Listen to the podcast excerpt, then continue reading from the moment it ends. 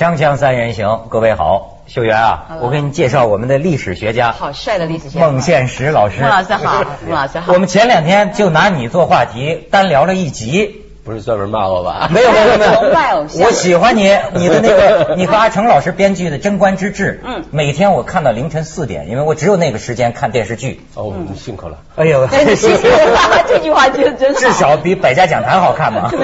他还在百家讲坛讲那个玄武门之变呢讲贞观之治，收视率很棒，对不对？嗯收视率听说平平。我觉得就是那个贞观之治稍微差一点，对不对？那你爱看电视吗？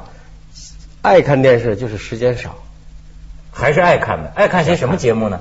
《锵锵三人行》啊。你们两个今天实在是互相狗腿了。我发现这个知识分子现在越来越会说话，要不然上电视呢。不过今天其实想请教一下孟老师，因为我是一个不太爱念历史的人，我当然很喜欢看二月河的这些小说啊，什么东西，我觉得很棒。可是真的在学校要考历史的时候，或者说你真的要对一个朝代的整个的过程，那个是很。会觉得很枯燥，会很干的，然后会很着急。接下来是怎么了？然后记不得谁是谁了，人物太多了。那通常你怎么样引起观众对于这个兴趣？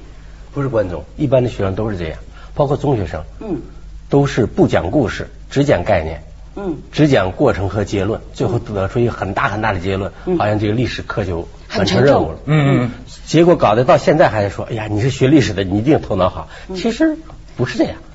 哎，我还真想问问你，我这早年间就听是培根说过一句话嘛，嗯说读史可以明智。对我想更聪明啊，嗯我就老看呐、可是你你是专门的历史研究二十多年历史了，你真觉得你越来越聪明了吗？或者这个观察社会事物人生，嗯真的智力有增长吗？还有一种啊，叫做食古不化呀。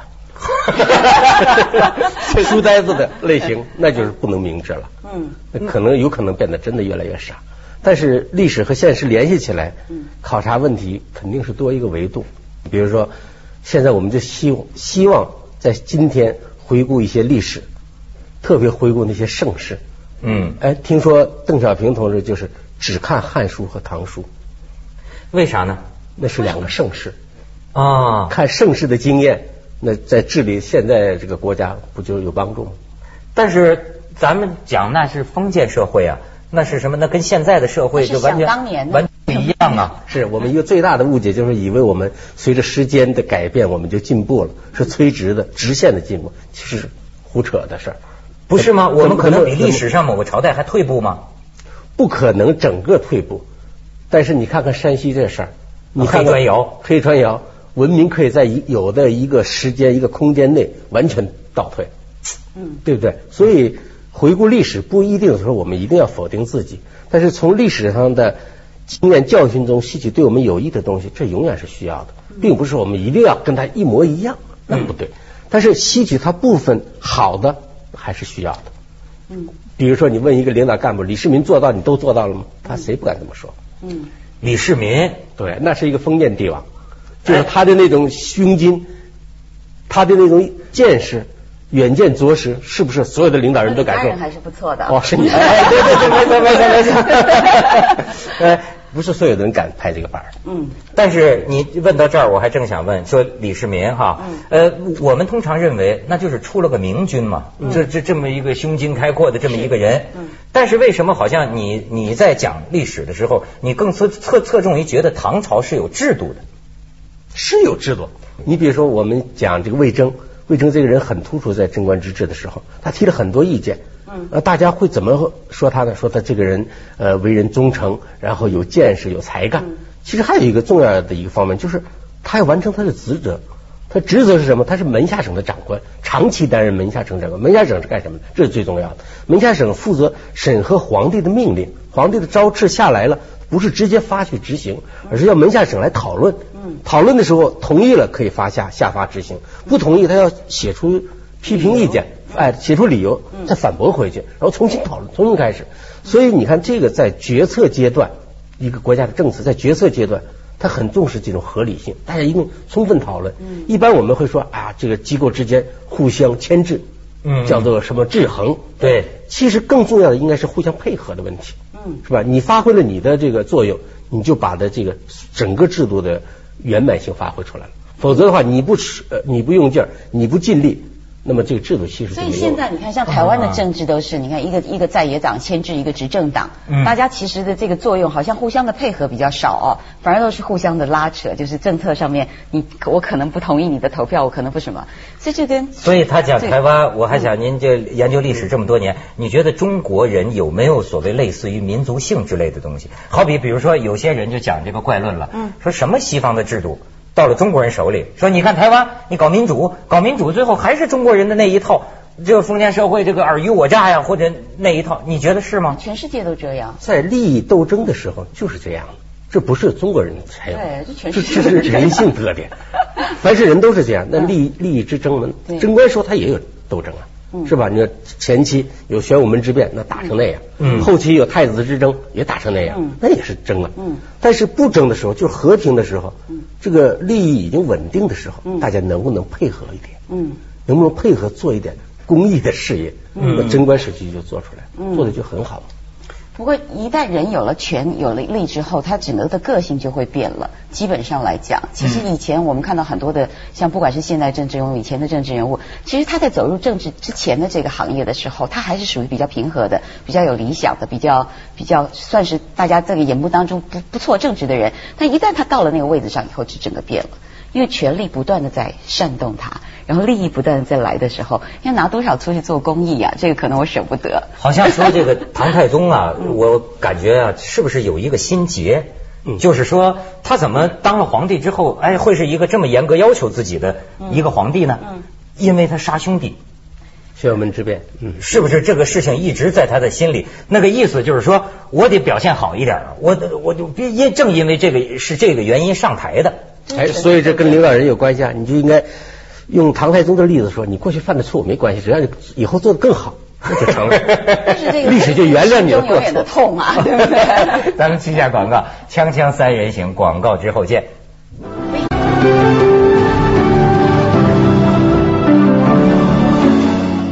秀媛，我还正要问你，嗯，你像这个百家讲坛，或者是现在我们出来很多讲历史的学术明星，是在我们民间非常火，并不是说是知识界啊，嗯，但是为什么在台湾没有百家讲坛这一类的节目呢？哎，其实是有一个读书节目啊，但是基本上读书节目对大家来讲它是太温和了，因为现在台湾人。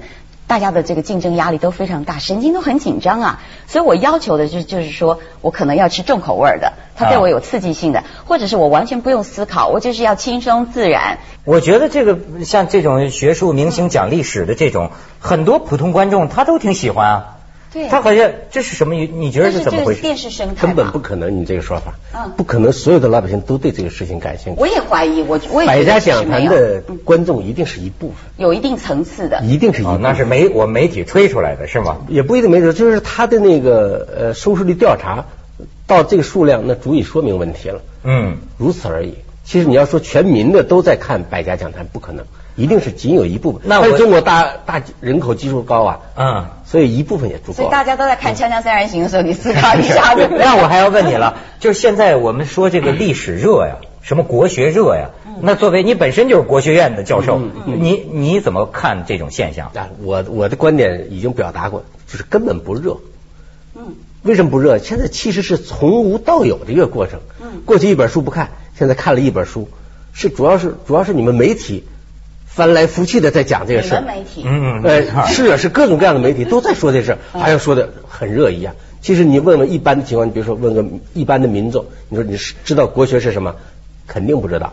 有的教授都来问我，你们国学院，你说国学是什么？我说你看，还说国学热，连国学是什么都不知道，教授都不知道，你能说国学热吗？根本不是。读史也是一样，而且肯定的说，未来的时候也不会说有个读史热，全民读史。太奇怪了。嗯，那毛泽东时代，全体干部读《红楼梦》那可以，因为有领袖号召。现在又没有这样的权威号召，也没有这样的号召。那孟老师，我再请教你一下，像是您这样的个性，你对这个历史的研究专精，然后上了百家讲坛以后，但是会不会就是制作单位会要求你说，你可能那个我们看到消息上面讲嘛，说人名少一点，然后故事多一点，然后话题轻松点，然后让大家可以。这这既不是我的问题，其实也不是百家讲坛的问题，是电视的问题。对。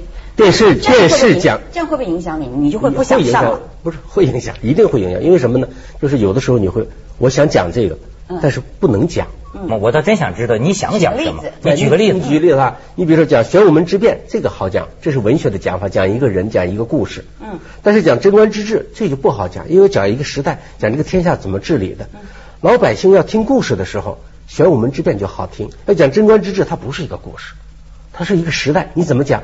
所以我就一个事儿一个事儿讲，比如说讲李世民夺权以后怎么安定天下，他用了哪些措施，这事儿有人感兴趣，多数人不感兴趣。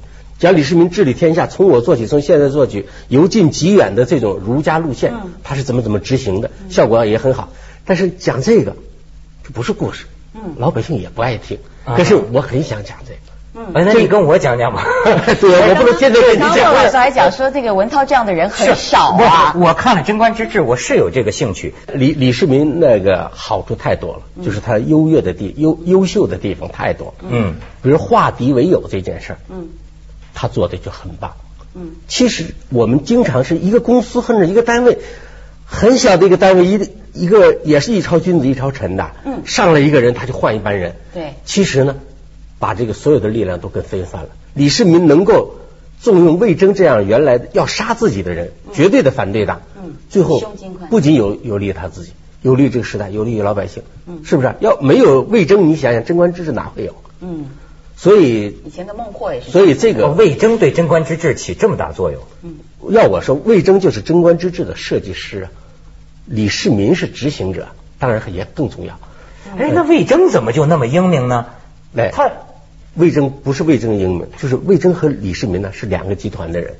魏征是河北人，哦我老家，你们老家，我河北人，河北人交河北人呢，跟这个关陇集团、李世民他们这个集团是不一样的。嗯。他在北周统一北齐以后，这个地方就是个被统治地区，不是统治阶级的核心地区。所以这个关陇集团他们统治天下的策略呀、就跟他打天下一样，差不多是马上打天下，马上做天下，就不知道应该改弦易张。你在这个统治天下以后，嗯，为所以呢，从北周到隋朝都是强力统治。啊，靠武力。靠武力，呃，这个平时呃原来是靠武力打天下，后来就靠严重的法律，嗯嗯严峻的法律来治理天下，这事儿其实做的不好，嗯所以隋朝很快就灭亡了。魏征呢是第一个很系统的提出反对意见的人，就是不能这么做天下，不能这么治理天下，那这涉及到什么？对老百姓的看法，嗯哎，因为这个关陇贵族的看法说，这个我们这个我们也要好好治理天下，我们想用王道，嗯但是老百姓不行，这老百姓太坏，所以必须要强力嗯把责任就推到老百姓身上。魏征就反对这个观点，魏征说，如果是三代以上，尧舜禹的时候能治理好天下，那时候百姓人心好。那现在百姓日益坏坏，一天不如一天，那现在就没有百姓了，那都是鬼魅了，妖魔鬼怪了。嗯，其实呢，百姓永远就是那些百姓，他们就是那样的心态。他是在一个什么环境之下？哎，他他那个环境也好，所以他的心态也好，他是没有变过的，所以不能把这个统治不好的责任往老百姓身上推。嗯应该什么呢？应该以德治天下，嗯以德化民。以德化民最重要的是自己要做得好，对，所以是教育。所以要王道，嗯不要霸道。后来啊唐太宗就支持了魏征这个路线，这是个政治路线啊。嗯最后贞贞观之治就各成了。取所长，你看真的。哎，这东西咱过去啊，我受到的教育是一种历史进化论的教育，嗯觉得过去当然不如现在。那么你比如说照现在的价值观看起来，呃，什么王道啊这些，咱不是叫得民主与法治吗？对。嗯，那你觉得这之间有什么矛盾吗？有人问呢，说你我们现在是以法治天下的时代，法治时代，你再讲那个德治还有什么用？其实我认为以法治国啊，是以德治国的更高阶段。更高阶段，你应该把那低级阶段的所有有利因素都吸纳，嗯，然后你才能超越它。如果你仅仅是替代它，有些方面反而不如它，那你没有进步，或者是你没有全面进步。所以法治时代应该超越德治时代，应该比那个更好，官员应该比那时候做的更棒。嗯，就像我经常讲，我说李大亮卖马，这个发生自然灾害了，一个县令把自己的坐骑卖了，嗯然后救灾，嗯，他没有把上级拨的救灾款来买小轿车，嗯，这是古今不同吧？当然，我们不是现在的干部都去买小轿车，有一个也就够我有了。马，我没办法卖，小 我是轿铁马你说这个是，就是我现在发现啊，你在新闻监督不发达的情况下，对。好像我们比较的寄希望于你的人格，嗯。你为官的清正，对。对吧？但是你如果现在社会，假如说像你台湾，嗯那就是说你干什么事儿，陈水扁你你那报销为自己家里报销个钱，马上报纸就出来了。对你这个制衡机制是不是更先进呢那肯定是是不是？那肯定是。你现在再是说全面恢复以德治国，嗯，呃，现在法治不要了，舆论监督也不要，那是不可能，那是真正的完全倒退。嗯，就是说，在这个以法治国的时候，你个人的官官员、个人的私德是不是也应该好一点？其实有的时候，我们我们在那个舆论监督很充分的那个社会里面，我们看到的，其实大家要求的很多就是要求的私德很好，嗯是不是？这个私德可能比李世民做的还好，嗯更应该的。哎，这个也是挺值得聊。咱们先去一下广告，锵锵三人行，广告之后见。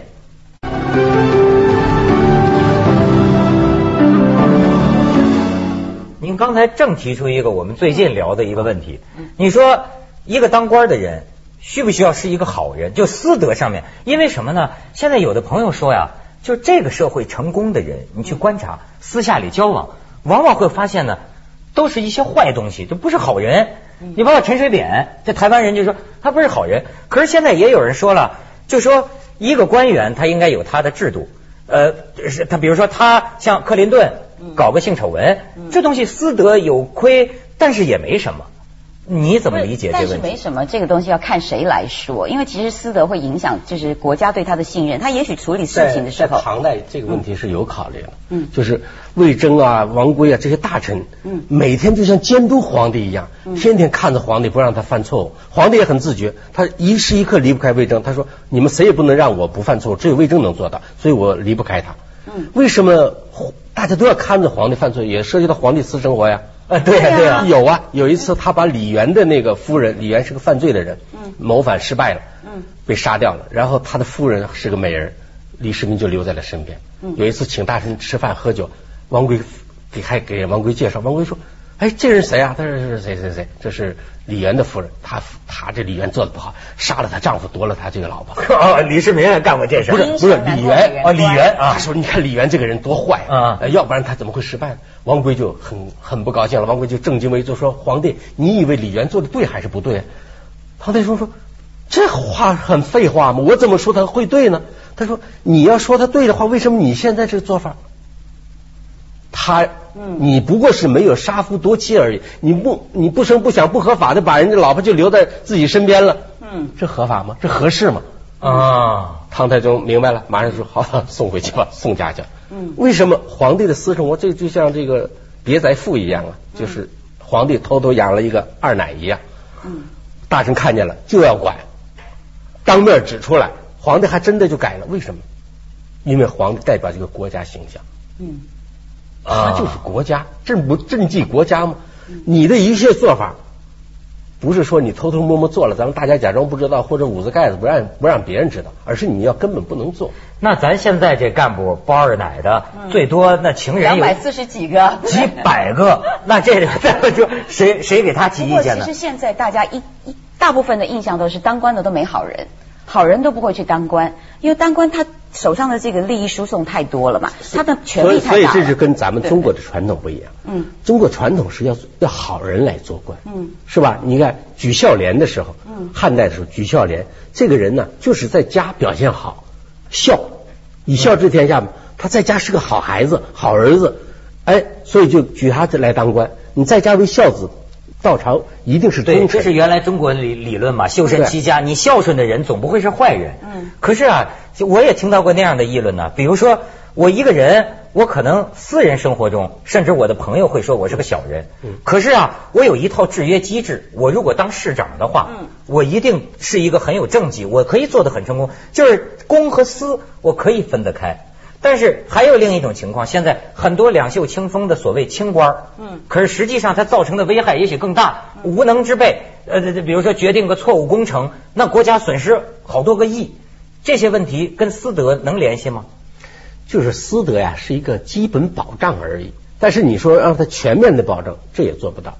你比如北周的时，呃，这个北周的时候，后周的时候，就有过这么一个法律规定，就是你推荐一个人做官，如果这个人后来贪赃了，他要重刑处分，这个推荐人同罪处分，这就很严重，所以杀人特多。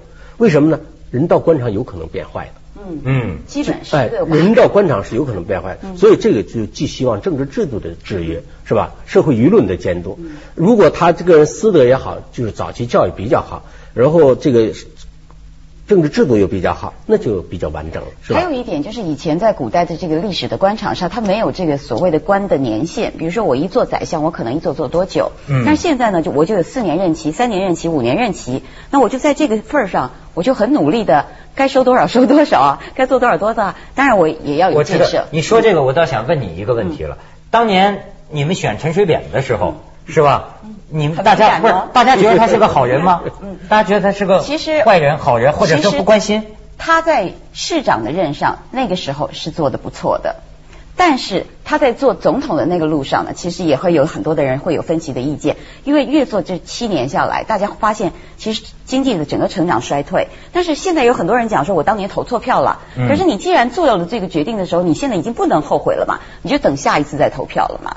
所以你这个涉及到我们怎么知道你是好人还是坏人？对啊，你说当官的至少要是一个好人，可是所谓的政客好坏人可是最难分辨的。最难分辨。而所以呢且那，个道德考试不是这不还有看着吗？你这个三岁看小，七岁看老，还是还是有点关系有关有点关系。但是你说要完全指望这个，那是不可能。嗯。嗯但是好一点就毕竟比差一点，你不可能说我们有意的要选一个道德败坏的人来做官，没有这事儿，从来没有过。嗯怎么可能呢？不可能嗯。所以不是说当年这个呃谁呀、看中了李登辉，不是李登辉帮他老婆收稻子吗？啊是不是？蒋经国蒋经国是吧嗯？你看他这么大一个官儿，在家里还做家务，这就是一个私德很好的表现嘛。嗯所以哎，说不定起作用了。咱们以后要这么考察干部嘛？组织部 先看看你孝顺不孝顺父母啊。但是我觉得孝顺的人基本上都不是坏人啊，他可能做的事情不会是大恶，但是在位子上受到的引诱还是很多的。再把各方面因素还是要综合起来。你是一个站在今天历史的高度上，你就应该汲取所有的历史的成果，你不应该有意的放弃一些东西。